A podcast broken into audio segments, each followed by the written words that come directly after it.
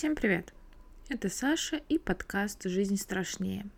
Прежде чем перейти к сегодняшней теме, хочу напомнить, что у меня есть телеграм-канал, где помимо анонсов новых выпусков подкаста можно найти различные подборки хорроров, а также недавно мы проводили стрим и вместе с подписчиками смотрели Silent Hill – фильм для просмотра мы тоже выбирали вместе, время и день просмотра выбирали вместе, поэтому если вдруг вы хотите тоже поучаствовать во всяком движе, welcome в телеграм-канал подкаста.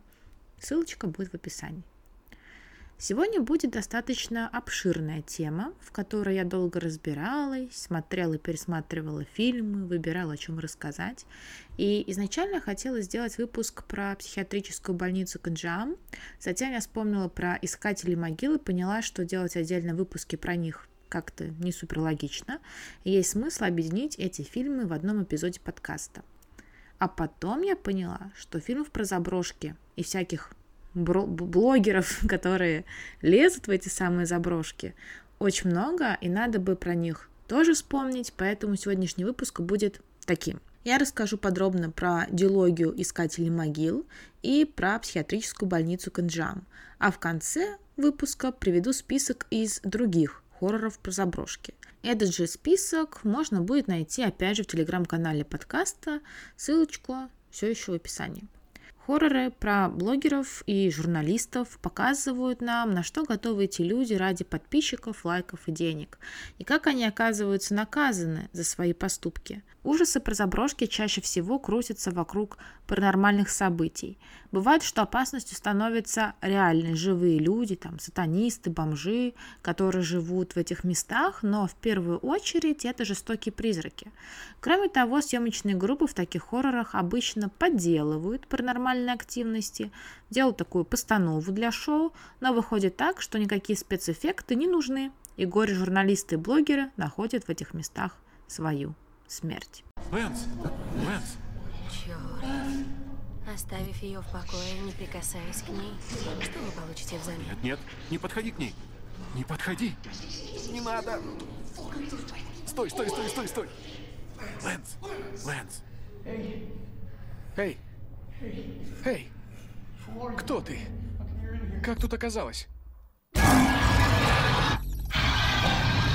Искатели могил это канадский хоррор 2011 года, снятый в жанре псевдодокументалистики. Слоган фильма в марте 2003 года операторы реалити-шоу снимали сюжет в заброшенной психиатрической больнице. Они искали доказательства существования жизни после смерти. И они нашли их. Собственно, слоган передает основной поинт фильма. Съемочная группа «Искатели могил» путешествует по заброшкам и снимает материалы для телевизионного реалити-шоу. Хоррор начинается с того, что продюсер «Искатели могил» объясняет, почему шоу было неожиданно прекращено. Затем нам показывают видео со съемок шестого, и так получилось, финального эпизода, снятого в заброшенной Коллингвудской психиатрической больнице – это непосредственно и есть сам фильм. Группа искателей могил состоит из ведущего по имени Лэнс Престон, специалистки по оккультизму Саши Паркер, технического специалиста по имени Мэтт Уайт и оператора по имени Ти Си Гибсон. Качестве приглашенного экстрасенса выступил Хьюстон Грей. Как уже было сказано, они отправляются в заброшенную Коллингвудскую психиатрическую больницу, где якобы обитают привидения. Сразу отмечу, что данной больницы не существует в реальности, она выдумана. В съемках использовали заброшенную психиатрическую лечебницу Ривервью в Канаде. Это, так скажем, фотогеничная заброшка, потому что там довольно часто снимают кино. И, например, здесь были сняты сцены для таких сериалов, как «Сверхъестественное» и «Секретные материалы», а также фильмы «Хранители» и «Тело Дженнифер». Итак, съемочная группа отправляется в больницу, где их встречает местный краевед и рассказывает им о том, что с пациентами обращались ужасно, заставляли спать на голом полу, а психиатр Артур Фридкин проводил над ними лоботомию. В 1948 году шесть пациентов вырвались из своих палат и закололи врача-садиста. Приезжает смотритель здания, проводит экскурсию и показывает окно, которое он всегда закрывает на ночь, но которое таинственным образом утром оказывается открытым. Также он показывает ванную комнату, где девушка перерезала себе вены и умерла, и служебные туннели, которые соединяют разные здания. Он закрывает съемочную группу в больнице на 8 часов, и те начинают свое расследование. Сначала ничего особого не происходит, но затем события набирают оборот, и различного рода сверхъестественные происшествия пугают и героев, и нас. Я не буду подробно рассказывать каждую минуту фильма, остановлюсь на самых стрёмных моментах, которые действительно нагоняют страх. Я уже не один раз говорил о том, что меня жутко пугает невозможность вернуться, когда ты застрял где-то и пути назад нет. Это и происходит в «Искателях могил». Наступает утро, и смотритель уже должен был выпустить съемочную группу, но его нет. Участники шоу выламывают входную дверь, а за ней больничные коридоры. Никакого выхода. Снова темные туннели психушки. Они находят запасной выход, выламывают дверь, а там Снова больница, снова никакого пути на свободу. Хотя время уже утреннее, за окном все еще темно. Помимо этого, вся еда, которую герои фильма брали с собой, сгнила. Время идет, но за ними никто не приходит. Съемочная группа находит лестницу, которая ведет на крышу, но поднявшись по ступенькам, они натыкаются на стену. Очередной тупик. В какой-то момент техник команды Мэтт пропадает, и никто не может его найти очень долгое время. Но когда они все-таки находят его, то приходит в ужас. Мэтт сошел с ума. Он одет в больничный халат, а на запястье у него браслет пациента с его именем. Кстати, остальные участники шоу тоже получают такие именные браслеты, когда они засыпают. Мэтт говорит, что все они смогут выбраться, когда им станет лучше. Он также говорит ведущему передачи Лэнсу, все будет хорошо. Он тебе тоже поможет. В конце концов, Мэтт совершает самоубийство, сбросившись в шахту лифта. Все остальные персонажи также один за другим становятся жертвами этого места. Так называемый экстрасенс Хьюстон погибает от рук невидимого призрака, который сначала душит мужчину, а затем бросает его через весь коридор. Оператор Тиси Гибсон с другими участниками попадает в ванную, где наложила на себя руки пациентка. Он пытается увести оттуда спятившего Мэтта, но призрак утаскивает Иси Гибсона в ванну, которая до краев наполнена кровью. Когда Лэнс и Саша переворачивают ванну, из нее выливается вся кровь, но тело оператора там не оказывается. Специалистка по оккультизму Саша не единожды подвергается нападкам демонов. Сначала у нее на спине появляется вырезанная кровавая надпись «Hello», Через некоторое время ей становится плохо, она заболевает. Саша и Лэн спускаются в служебный туннель, чтобы по нему дойти до другого здания. На этот момент в живых остаются только они вдвоем, и им нужно было вообще-то пройти немного, но больница, конечно, просто так их ну, не отпустила, как мы можем понять, и они, сколько бы ни шли, конца этому туннелю не было. Саша начинает блевать кровью, они решают передохнуть, и в это время появляется такой странный туман, а когда он рассеивается, Саши больше нет. Лэнс остается в полном одиночестве. Он пытается найти выход, но все тщетно. Из-за жуткого голода он даже ловит и съедает крысу. Мерзость. Лэнс начинает сходить с ума и после очередной отключки видит дверь. Но открыв ее, он оказывается в той самой жуткой операционной. Лэнс находит фотографии пациентов, над которыми проводили страшные опыты, а также пентаграммы и алтарь для демонических ритуалов. Оказывается, что доктор занимался черной магией. Может, поэтому ни он, ни его пациенты не упокоились и продолжают тусоваться в больнице, которая сама будто бы находится в другом измерении. Появляется сам доктор Фридкин и две медсестры, которые проводят над Лэнсом операцию.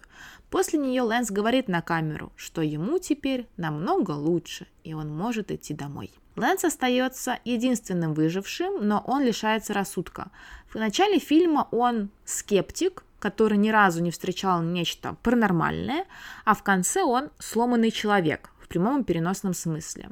Во второй части «Искатели могил», которая вышла на экраны в 2012 году, является прямым продолжением фильма, мы узнаем, что Лэнс все еще жив, хотя абсолютно не в себе после лоботомии. Но обо всем по порядку. Вторая часть рассказывает о блогере Алексе, который захейтил искателей могил. Вообще пользователи YouTube, которых показывают в начале фильма, считают, что искатели могил фейк, обычное кино, а не реальная пленка. Но в целом они находят его криповым. А вот Алекс считает, что мог бы снять хоррор намного лучше, а искатели могил – полный отстой. С Алексом начинают происходить странные события. Некий пользователь под именем «Смерть ждет», Именно такая фраза написана на дверях психушки, присылает молодому человеку видео с обезумевшим Лэнсом, который находится в палате в заброшке. Такого кадра в фильме не было. Также он присылает координаты больницы и утверждает, что может доказать, что искатели могил не фейк. Алекс и его друзья Тесса, Джаред, Дженнифер и Тревор едут в заброшенную психушку, чтобы снять вторую часть «Искателей могил» и докопаться до истины. Как и в оригинале, с ними ничего особенного сначала не происходит, но затем призраки атакуют съемочную группу. Так, Джареда невидимый призрак выкидывает в окно, а Тессу нечто убивают и утаскивают в темноту. В сиквеле герои сталкиваются с такими же необъяснимыми аномалиями. Выход замурован, стены вообще оказываются тут и там, где их быть не должно, а призраки – это либо невидимая сила, либо демоны с искаженными лицами. Пространство больницы тоже меняется само по себе. Когда героям кажется, что им удалось выбраться и они вернулись в отель, выясняется, что это обман, и они все еще в лабиринтах больницы. Появляется обросший Лэнс, который считает, что провел здесь 9 месяцев, а не 9 лет. Также он показывает, что больница меняется сама собой. И там, где раньше, например, было окно, через некоторое время образуется непроходимая стена. Сначала Лэнс пытается помочь ребятам выбраться, но затем убивает Тревора, утверждая, что он приказал ему это сделать. И в целом Лэнс следует указаниям его то есть врача-садиста и самой больницы, которая указывает ему, что он должен собрать пленки и закончить фильм. Но появляется черная дыра с ужасной графикой и засасывает Лэнса. Здание утверждает, что выйти отсюда сможет только один – тот, кто выполнит задание. Тогда Алекс убивает Дженнифер, свою девушку, между прочим, и выходит на свободу. Он заканчивает фильм и утверждает, что все это фейк и постанова, хотя мы знаем, что это не так. Что же можно сказать про диалогию искателей могил? Конечно, пугает съемка от первого лица с еще таким зеленым оттенком благодаря камере ночного видения. Формат найденной пленки, в принципе, один из самых пугающих, на мой взгляд, а периодически камера сама становится частью происходящего. Ей пытаются отбиваться от призраков, а Алекс в сиквеле убивает камерой Дженнифер. Лэнс и Алекс в любой момент, даже самый стрёмный, обращаются к камере, чем бесит окружающих – это их такой вот своеобразный способ справиться с происходящим. Они оставляют после себя материалы о том, что же с ними там произошло. Также фишкой фильма является то, что призраки здесь не всегда какие-то фантомы. Мы их периодически прям отчетливо видим. Например, женщина, которая сначала бежит по коридору, а затем пугает съемочную группу, когда ее лицо искажается и неестественно вытягивается. Также Лэнс находит на полу в одной из комнат оторванный язык, а затем видит на потолке призрака пациента с кровавым ртом. Но самое жуткое – это призрак доктора-садиста и медсестер. Они хватают Лэнса и проводят лоботомию. Во второй части они также ставят эксперименты над пациентом и убивают младенца, чтобы совершить демонический ритуал. Чувство безысходности усиливается из-за невозможности выбраться из этого места. Все попытки приводят в тупик, или в бесконечные лабиринты темных коридоров. И здесь даже не знаешь, что хуже – сразу погибнуть или стать очередной жертвой хирурга, навсегда лишившись рассудка. Сама больница – это отдельный персонаж фильма, который издевается над посетителями. Не только пространство, но и время внутри больницы искривлено. Таймер камеры показывает, как минуты проходят все быстрее и быстрее, а к ближе к концу первой части время движется так быстро, что цифры просто непонятно мигают мигают. При этом в больнице всегда ночь. Очень часто с героями что-то происходит, пока они спят. Саша получает кровавую надпись на спине, у всех появляются больничные именные браслеты, рядом с Лэнсом оказывается дверь, а Саша вообще исчезает. Они нарушают одно из правил подобных хорроров – никогда не спать. Им приходится поплатиться за это. Тела съемочной группы так и не были найдены, поэтому неизвестно, остались ли они там в качестве призраков или все-таки окончательно умерли. Мы знаем только о судьбе Лэнса, который более 9 лет обитает в больнице, абсолютно лишившись рассудка. Мне кажется, идеальной пиар-компанией было бы попросить актеров в первой части, где особо не светиться после съемок, и это могло бы подлить масло в огонь, заставить зрителей думать, что все реально. Во второй части выясняется, что вся съемочная группа действительно пропала, и никто не может их найти. Только Лэнс остается в психушке, но его мать сама сошла с ума и считает, что сын скоро вернется. Такой бы рекламный ход здорово помогут в продвижении кино и убеждении, что это действительно документальный фильм, а не фейк. Вторая часть пытается выехать на этом, называя реальные имена актеров первой части, а не имена персонажей, а также показывает настоящих режиссеров, братьев Вишес. Но этого недостаточно, чтобы дотянуть до уровня оригинала. Сиквел проседает в нагнетании атмосферы, хотя призраки здесь тоже сделаны достаточно годно. Второй части не хватает чувства обреченности и безысходности, как это было в первом фильме. Здесь тоже есть вот эти приемы с искаженным пространством и временем, что не позволяет героям выбраться, но в конце конце концов Алексу удается спасти живым и невредимым. Оригинальный фильм такого бы не позволил. Сиквел также подтверждает, что здание живет собственной жизнью. Это проявляется не только в изменении пространства и времени, но и в том, что сама больница заставляет выжившего Лэнса следовать ее указаниям, обещая, что он сможет быть освобожден. Но, конечно, верить ей нельзя. Меня, кстати, мучает вопрос, почему больница все-таки позволила Алексу выбраться? Понятное дело, что здание хочет больше посетителей, которые придут туда после выхода фильма и попадут в ловушку. Но Лэнс провел там 9 лет, следовал всем указаниям, а его засосало в блевотную графику. Алекс чем лучше? Если у вас есть ответ, пишите в комментариях. Еще один фильм для обсуждения сегодня – «Психиатрическая больница Канджам». Южнокорейский фильм ужасов 2018 года.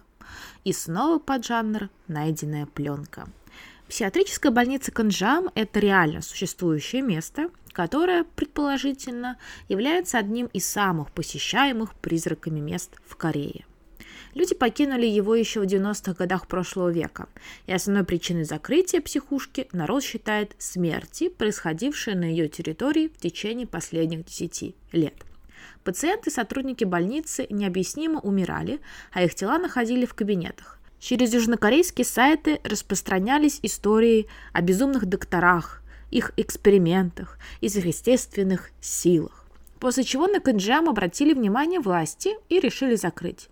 Нигде нет каких-либо сведений о расследованиях, которые происходили в больнице, поэтому ответить на вопрос, правдивы ли слухи, нельзя.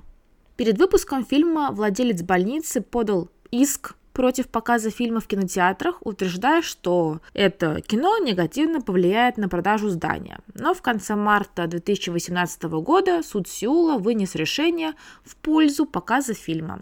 28 мая 2018 года психиатрическую больницу Канжам снесли. Итак, о чем же фильм? Команда из семи блогеров решает провести ночь в заброшенной психушке Конджам, показав все происходящее в прямом эфире. Кульминацией их съемки должна стать комната 402, которую до этого никто так и не смог открыть. Это единственный запертый кабинет в больнице. Считается, что тот, кто сможет туда попасть, будет проклят. По слухам, главврач больницы проводил над пациентами опыты. Однажды она убила их всех и исчезла. И команда блогеров Horror Times устраивает прямой эфир из больницы, желая набрать миллион просмотров, добраться до кабинета 402 и открыть эту дверь любой ценой. Капитан Horror Times Хаджун располагает свою палатку с оборудованием в лесу неподалеку от больницы. Он следит за происходящим, ведет трансляцию и уповает на то, что этот выпуск принесет ему кучу денег и славы. Остальные отправляются в больницу, чтобы снимать там все происходящее. Они идут через лес, чтобы их не засекли камеры наблюдения и охранники. По дороге они находят белые трусы, типичный лес, и вешают их в качестве метки. Через некоторое время они, наконец, заходят в проклятую заброшенную больницу.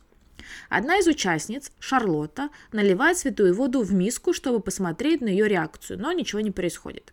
Затем команда находит групповое фото пациентов с главврачом и игрушку одного из сумасшедших, которая тоже запечатлена на фото. Все паранормальные события, которые происходят в начале съемки, оказываются постановой. Часть команды была нанята буквально за день до эфира, их специально пугали, чтобы создать эффект присутствия привидений. Но, как вы понимаете, затем никакие подставы уже не нужны оказались, призраки сами устроили шоу. Так в одной из комнат участницы команды засовывают руку в странный ящик, где держали пациентов. Кто-то хватает ее за руку и царапает до крови, и после этого шарф другой блогерши поднимается вверх.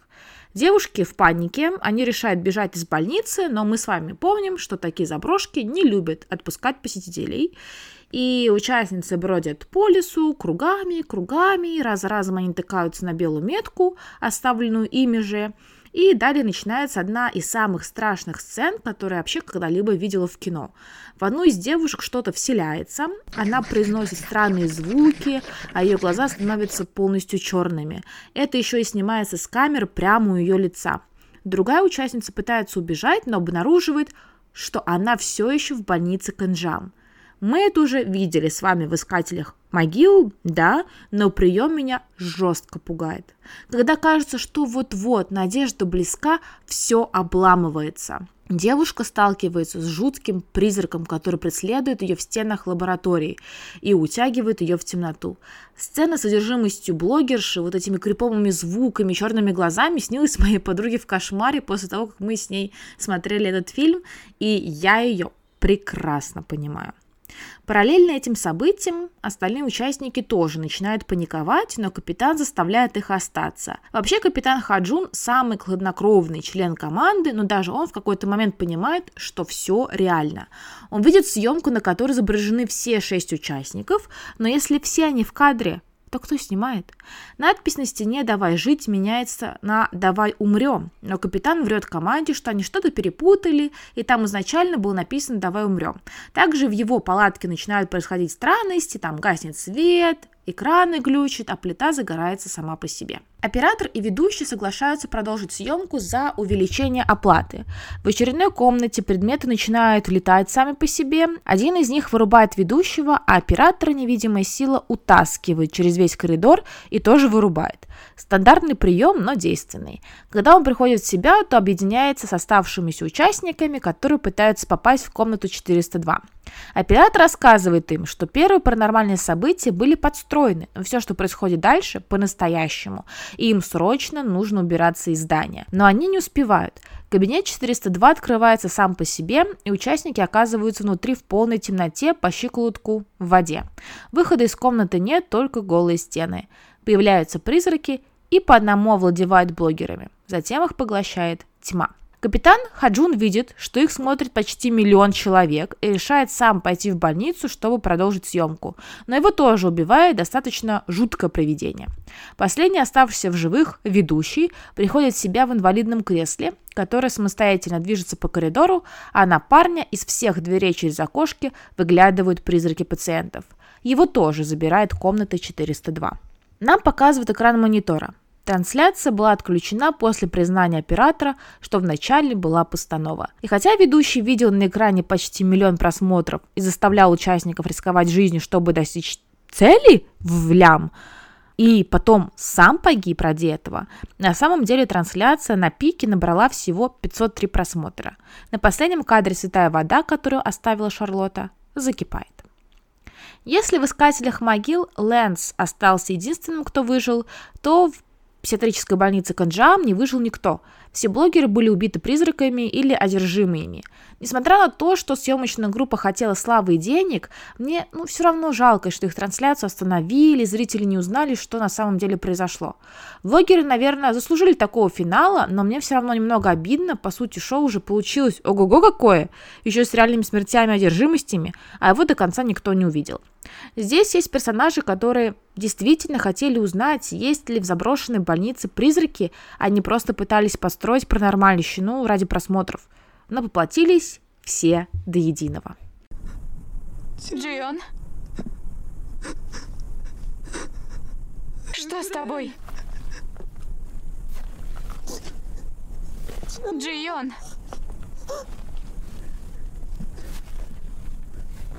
Джи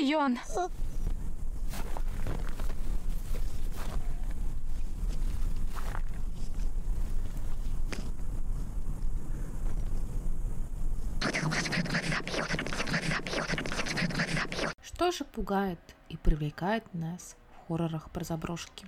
Во-первых, просто любопытство. Сами локации уже располагают к тому, что мы столкнемся с чем-то страшным. Мы хотим узнать секреты, которые таятся за каждым углом таинственных зданий. Проверить, действительно ли эти места так страшны, как о них говорят. В таких хоррорах нас пугает желание и невозможность вернуться домой. Герои ищут приключений, а находят свою смерть. Когда кажется, что персонаж вот-вот спасется, он снова оказывается в ловушке проклятого здания. Мы видим блогеров, которые хотят славы и денег, а получают только люлей от призраков. Иногда, кстати, это бывает даже приятно. Зачастую блогеры и журналисты пытаются подстроить паранормальщину, но затем они напарываются на то, что искали, однако своих желаний стоило бы опасаться. Чаще всего такие фильмы сняты от первого лица в поджанре псевдодокументалистики, что усиливает ощущение присутствия, безысходности и тревоги. Интересно наблюдать за тем, как меняются персонажи. Сначала для них все шуточки, затем они понимают, что это не выдумка. В глазах страх и ужас. Паника. Зачастую здания – самостоятельные живые организмы, которые решают, кого выпустить, а кого оставить навечно в своих стенах. Теперь расскажу про другие хорроры, действия которых происходят в заброшках. Это будут ужасы про блогеров, равно как это было в «Искателях могил» и в психиатрической больнице Канджам, про журналистов, которым тоже не терпится искать популярность, и про обычных любителей пощекотать себе нервы. Список также можно будет найти в телеграм-канале подкаста. Сразу отмечу, что большинство из этих фильмов сняты в псевдодокументальном поджанре. Дом на глубине. 2021 год. Пара блогеров Тина и Бен погружаются на дно озера во Франции, чтобы исследовать затопленный дом и впечатлить подписчиков. Но оказывается, что дом не просто заброшен и находится на дне водоема, он еще и населен призраками. Жутко и тревожно. Рекомендую этот фильм, он прям хороший, на мой взгляд. Туннель 2011 года. Австралийский псевдодокументальный хоррор. Журналистка со своей съемочной командой спускается в заброшенные туннели, так как для решения проблем с водоснабжением правительство решает очистить и использовать воду, которая там скопилась. Но в этих туннелях живут бездомные, которые лишаются своего единственного места проживания. Правительство утверждает, что там никого нет. Также правительство скрывает тот факт, что в этих туннелях пропадают люди, поэтому журналистка со своей командой спускается в заброшенные туннели, чтобы доказать, там действительно живут и пропадают люди. Но после начала съемок в туннеле на документалистов и других людей, которых они встречают, начинает охотиться своеобразный местный житель, который убивает незваных гостей одного за другим. Мне в целом нравится этот фильм, он не супер страшный, но достаточно атмосферный и тревожный. «Обитель тьмы» 2018 года и снова найденная пленка. Блогеры проникают на территорию заброшенной больницы, где ставили эксперименты над людьми. Что-то напоминает, да? Но на самом деле этот хоррор не пугает, а раздражает. Блогеры только кривляются да орут. Здесь есть неплохой сюжетный поворот, но фильм он не спасает. Хоррор «Задание» 2011 года рассказывает о реалити-шоу, где участники должны провести ночь в заброшенной тюрьме. Сначала все похоже больше на некий квест, где организаторы запугивают участников, но, как и водится для подобного рода фильмов, в какой-то момент им уже не нужно что-то придумывать, потому что жестокий начальник тюрьмы никак не хочет умирать и начинает свое собственное представление. В целом фильм неплохой, но концовка заезжена и расстраивает. Последний обряд 2015 года. В заброшенном доме происходит тройное убийство. Единственный выживший молодой человек утверждает, что еще двое его друзей пропали, а все эти убийства и похищения совершил сам дом. Выживший свидетель рассказывает, что его друзья погибли из-за спиритического сеанса, который те решили провести в заброшке. И такими действиями они разбудили дом. Фильм состоит из допроса выжившего парня, его воспоминаний и просмотра пленок, которые были сделаны ребятами в доме. Интересно наблюдать за расследованием и думать, убил ли всех выживший молодой человек, или он прав, и в доме действительно есть паранормальные силы, которые не рады юным исследователям. Будем честны, фильм местами туповат, как бы персонаж достаточно раздражает, и хоррор из него так себе не страшно слово совсем – я могу его посоветовать для просмотра на фоне. Он подойдет на один раз, особенно тем, кто боится смотреть фильмы ужасов. ООО «Дом ада» 2015 года. Псевдодокументальный фильм. Опять же, он рассказывает о группе молодых людей, которые создали хоррор-тур по заброшенному отелю, где прежний хозяин и группа сатанистов совершили групповое ритуальное самоубийство. Якобы они тем самым открыли в этом месте портал в ад. Вечеринка обернулась трагедией и унесла жизни 15 человек. События разворачиваются спустя пять лет после происшествия, когда команда документалистов решает расследовать это дело и узнать, что же там случилось. Фильм достаточно жуткий, меня он вот в свое время прям зацепил. Особенно пугают сцены с клоунами, они жутко криповые и еще оживают сами по себе. Я рекомендую этот фильм к просмотру. Париж – город мертвых. В оригинале называется As Above, So Below, как наверху, так и внизу. Снова псевдодокументалистика. Молодая ученая вместе со своей командой лезет в парижские катакомбы, чтобы найти философский камень. Вполне интересно и увлекательно тоже могу рекомендовать. Девятая сессия, 2001 год. Чтобы очистить заброшенную психиатрическую больницу от асбеста, владелец нанимает специальную бригаду. Работники начинают медленно сходить с ума, превращаясь из хороших друзей во врагов, которые готовы перегрызть друг другу глотки. Фильм достаточно нудный, честно признаюсь. Когда я начинала его смотреть, то думала, что там будут вайбы вот как раз наших с вами искателей могил и так далее, но там ничего такого нет. Финал спасает положение, но не стоит того, чтобы тратить полтора часа. Яма, тоже 2001 год. Хоррор с элементами детектива. Несколько школьников решают затусить в заброшенном бункере, но через 18 дней оттуда живой выбирается только одна девушка по имени Лиз. Фильм состоит из допроса девушки и ее флешбеков, которые не сходятся между собой. Также она периодически меняет показания. Полиция пытается разобраться в произошедшем и найти истину. Удастся ли им это сделать?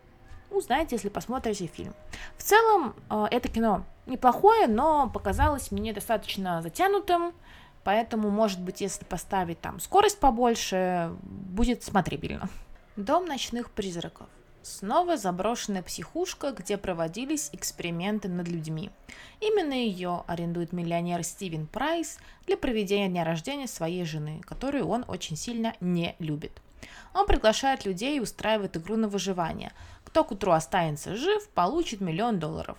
Так как Стивен сколотил свое состояние на развлечениях и аттракционах, он знает толк в запугивании людей и подстраивает различные ловушки. Но все идет не по плану, и в дело вмешиваются реальные призраки, которые превращают игру в настоящую мясорубку.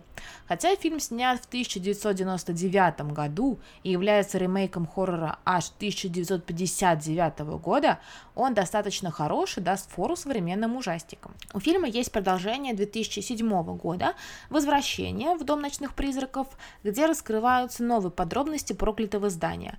Оказывается, что психиатр-садист не был таким до того, как не приобрел э, средневековую статую дьявола. Появляется множество желающих найти эту статую, поэтому заброшенная психиатрическая больница вновь открывает двери для искателей сокровищ, но сразу же закрывает их, чтобы никто не выбрался оттуда живым. Если хотите узнать секреты и раскрыть тайны этого страшного места, то смотрите вторую часть, там много любопытного. Эта диалогия может напоминать фильмы, которые мы с вами подробно обсуждали. «Искатель могилы» и да, «Психиатрическую больницу Канджа». Тоже заброшенные психушки, призраки пациентов, которых пытали при жизни, а также психиатр-садист. Разница в том, что «Дом ночных призраков» и его продолжение – это относительно старые фильмы, так что спецэффектами и оригинальностью они удивить э, нас с вами уже не могут. «Призрак дома на холме». Я просто обожаю книгу Ширли Джексон «Призрак дома на холме». Просто ван love. Доктор Монтегю надеется найти доказательства существования сверхъестественного, поэтому арендует особняк, владельцы которого отказываются в нем жить, а пожилая пара, присматривающая за домом, не рискует оставаться здесь на ночь. Считается, что в этом доме живут призраки. Доктор приглашает нескольких гостей, которых выбрал из-за предыдущего опыта столкновения этих людей с паранормальными явлениями, чтобы провести здесь вместе лето. И они, конечно, убеждаются в существовании сверхъестественного. У романа есть несколько экранизаций в формате фильмов, и в формате сериала, и даже в формате спектакля.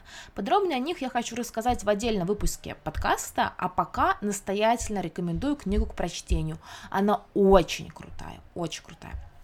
Не вижу зла слэшер 2006 года с настоящим маньяком, а не призраками.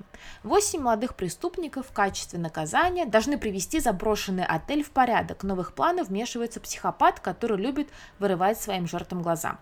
Мне было не очень приятно смотреть этот фильм, потому что вот я супер щепетильно отношусь ко всему, что связано с глазами, и не выношу сцен, когда их там выкалывают, выдавливают, вообще проводят какие-либо манипуляции. А тут это основной прием маньяка. Ну, да и в целом фильм не супер качественный и интересный, но подойдет на один раз для тех, кто любит слэшеры нулевых. Заброшенный дом 2006 года повествует об американке русского происхождения Мэри, которая приезжает в Россию в заброшенный дом, ранее принадлежавший ее родителям, таинственно погибшим более 40 лет назад.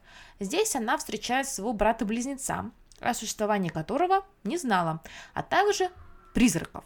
Выясняются все новые и новые подробности, раскрываются страшные тайны. Здесь тоже есть наш с вами любимый прием невозможности выбраться, куда бы героиня не бежала, даже переплыв реку на лодке, она все равно оказывается в проклятом доме. Честно признаюсь, что посмотрел этот фильм конкретно для данного выпуска подкаста, потому что эпизод у нас про заброшки, а фильм, в принципе, называется «Заброшенный». Как тут мимо пройти? Я затупила и врубила его на русском языке, чтобы не париться, но озвучка казалась отвратительной. Поэтому, если у вас есть возможность посмотреть в оригинале, думаю, так будет лучше. И данный хоррор, ну, вполне смотрибелен. Призрачная дверь 2021 года. Южнокорейский хоррор. Главный герой лезет в проклятый и заброшенный дом, где менеджер здания убил жителей и повесился сам. Главный герой наследовал от мамы шаманские способности, а маму его убили как раз призраки этого дома. Главный герой хочет освободить дух матери из заточения и помочь остальным привидениям обрести свободу. Хотя интернет говорит, что этот фильм похож на психиатрическую больницу Канджам, это не совсем правда.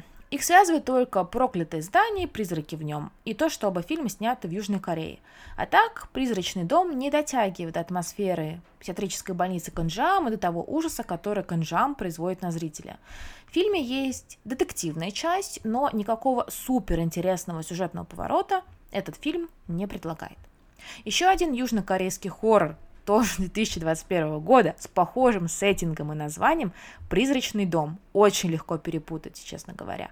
Здесь главный герой создает цифровые комиксы в жанре хоррор. В поисках вдохновения он отправляется в заброшенный дом, который порос страшными легендами. В заброшке молодой человек встречает смотрителя, который делится с ним жуткими историями про проклятые квартиры и о пропавших жильцах заброшенного здания.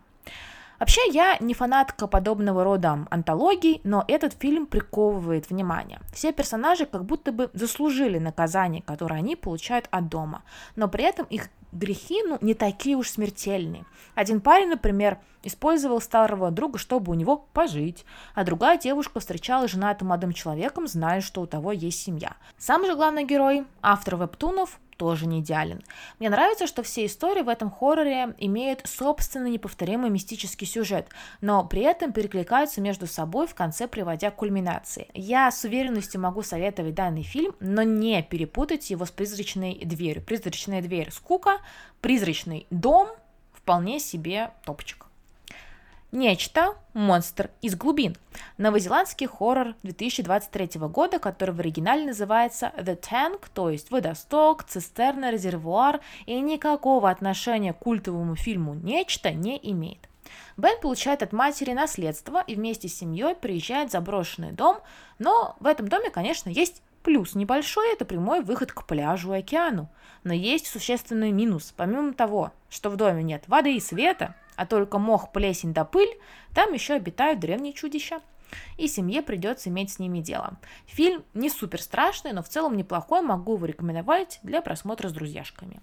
Также по теме нашей я смотрела в свое время российские хорроры э, Кольская сверхглубокая 2020 года и Гость 2019 года, но я даже говорить про них что-либо не буду, извините меня, пожалуйста, это кошмар. Реликвия 2020 года. Я не могу включить этот фильм в список хорроров про заброшки, потому что здание здесь таковым не является. Но я его вписываю в данную тематику и хочу порекомендовать тем, кто э, хочет посмотреть ужастик про дом, который живет собственной жизнью, как это было как раз в искателях могил и психиатрической больницы Кэнджам. То есть дом у нас не заброшенный, но живет своей жизнью. Здесь три героини, бабушка, мать и внучка, три поколения женщин сталкиваются с необъяснимыми событиями, которые происходят в стенах дома старше из них. События развиваются достаточно медленно, но если поставить скорость полтора где-то, то вообще топчик. Я вот смотрела на эту скорость, и мне зашло. А, в целом, на этом я хочу завершить список фильмов про заброшки. Конечно, это далеко не все, но я сюда не стала включать те, которые мне, ну, вообще не понравились, хотя упомянула, да, российские хорроры, потому что в списке у меня их вообще не было, и хотела что-то сказать все-таки про вот отечественное производство, но еще хорошего сказать э, не получилось. Если у вас есть какие-то дополнения, то, пожалуйста, пишите. Я буду очень рада. Большое спасибо, что послушали данный выпуск подкаста. Если вы слушали еще и другие выпуски, то вообще умнички золотки, спасибо огромное.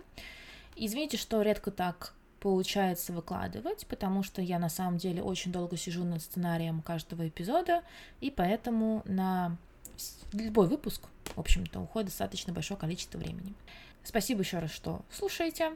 И не забывайте подписываться на телеграм-канал и YouTube канал. Там тоже есть интересные форматы, которых в подкасте нет. Всем пока!